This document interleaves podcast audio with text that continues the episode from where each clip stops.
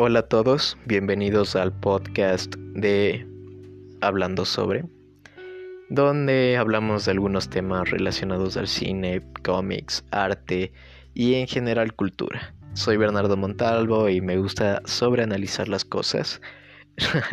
espero que a ustedes también les guste porque muchos de estos podcasts, los episodios que haré, mm, serán de esta temática. En especial hablando sobre cine, me gusta mucho el cine. Y relacionándole este con aspectos históricos, con el arte y con muchas otras cosas.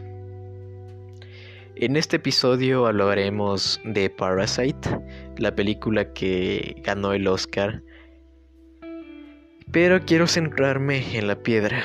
Sí, la maldita piedra. Realmente he escuchado a mucha gente que se pregunta qué tiene que ver la piedra en todo esto. Tiene un, significado más importante. Estamos presenciando al ente que hizo que todo lo malo llegara a ambas familias.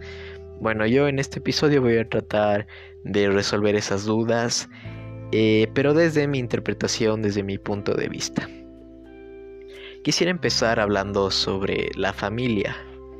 Vemos a una familia realmente pobre, conformada por un padre, una madre, un hijo y una hija.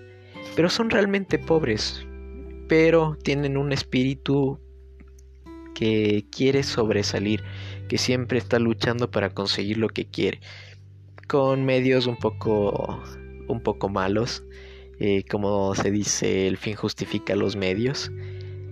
Pero aún así tienen ese espíritu de querer sobresalir. Viven en un sótano porque no tienen dinero para vivir en una casa normal. Eh, un hecho interesante es que esos sótanos realmente existen. Esos sótanos en Corea del Sur sí existen. Y fueron hechos en 1960 para porque en ese tiempo habían muchos ataques terroristas, entonces el gobierno ordenó que se creen estos sótanos para así resguardar a las familias si es que algo ocurriese.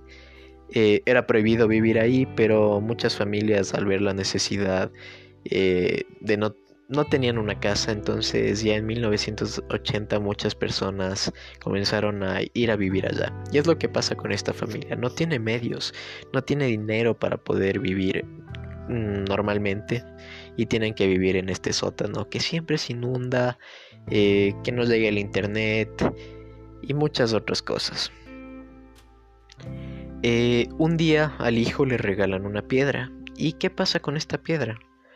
El hijo le tiene como un amuleto, un amuleto que, que para él representa el sobresalir, un amuleto que, que representa lo más grande, que representa todos sus sueños y le usa como como ese ente que le permitirá alcanzar todo lo que quiere.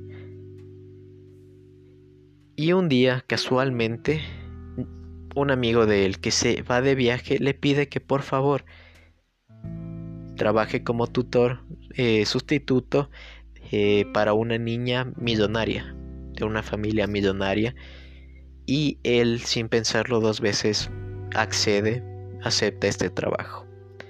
Y aquí vemos cómo comienzan las estafas. Eh, le pide a la hermana que haga un certificado falso de que es un maestro de inglés graduado en una universidad de prestigio. Y todo funciona, todo sale bien. Comienza a trabajar para la familia. Eh, y ahí ve la posibilidad de que eh, su familia también pueda trabajar ahí. Pero obviamente eh, diciendo que su familia no iba a lograr esto. Entonces comienza a engañar, comienza a engañar a, a la familia millonaria y poco a poco comienzan a entrar su hermana, su padre, su madre y estas personas entran eh, haciendo que otras personas se vayan. Es esa metáfora de parásitos, ¿no? Como comienzan a, a comer de la familia millonaria. Pero también vemos como la familia millonaria come de ellos. Aquí, este es otro tema que igual quisiera hablar en otro episodio. Aquí vemos cómo la piedra sigue sigue dándole ese, ese ánimo al hijo, el ánimo de seguir sobresaliendo, cómo le sigue manteniendo arriba. Hay un momento en la película donde están en un momento de éxtasis, un momento en el que piensan que lo tienen todo y que van a poder vivir siempre así. Pero ¿qué pasa? Llega una antigua trabajadora de la casa, timbra y les pide de por favor que abran la puerta. La familia no sabe qué hacer y abre la puerta.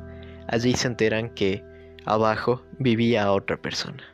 Abajo estaba otra persona que vivía de esta familia. Mm, parásitos, como dije antes. Esa metáfora de parásitos que está siempre ahí. Aquí comienza la piedra a hundir a todos. Esta piedra comienza a hundir a toda la, a toda la familia. Vemos el momento de la caída. Pero no es una caída total.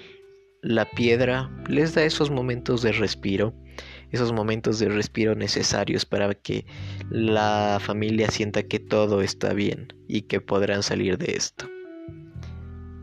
Esto no durará para siempre, por supuesto, llegamos al desenlace.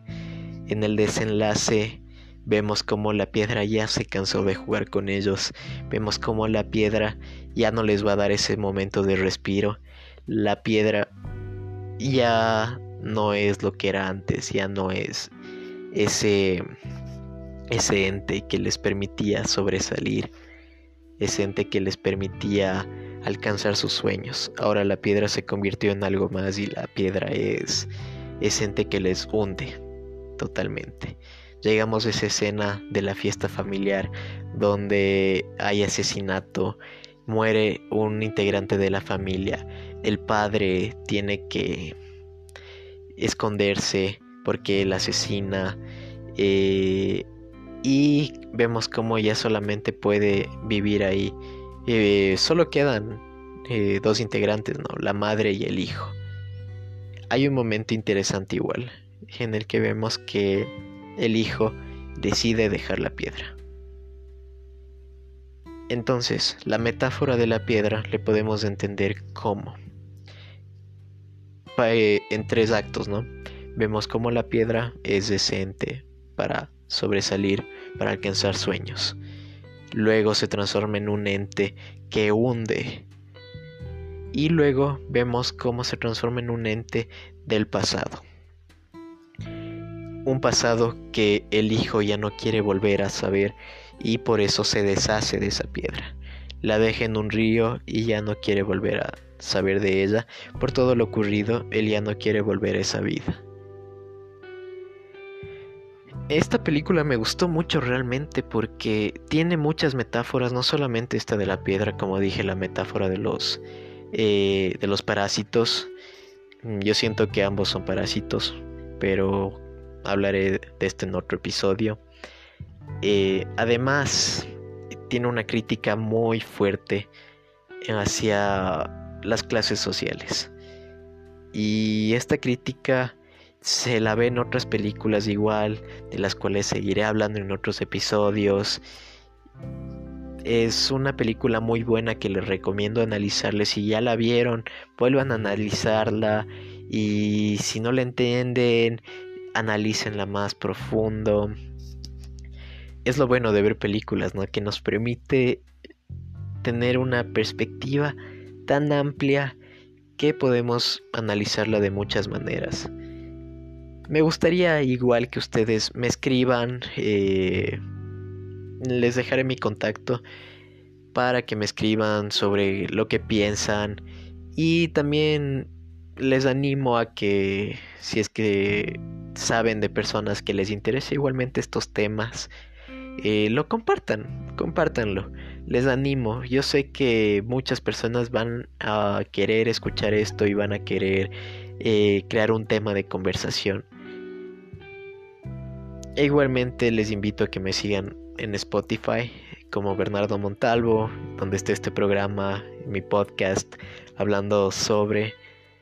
Y también en Instagram eh, estoy como hablando sobre punto podcast. Eh, les espero en el próximo episodio Y me despido por hoy. Chao.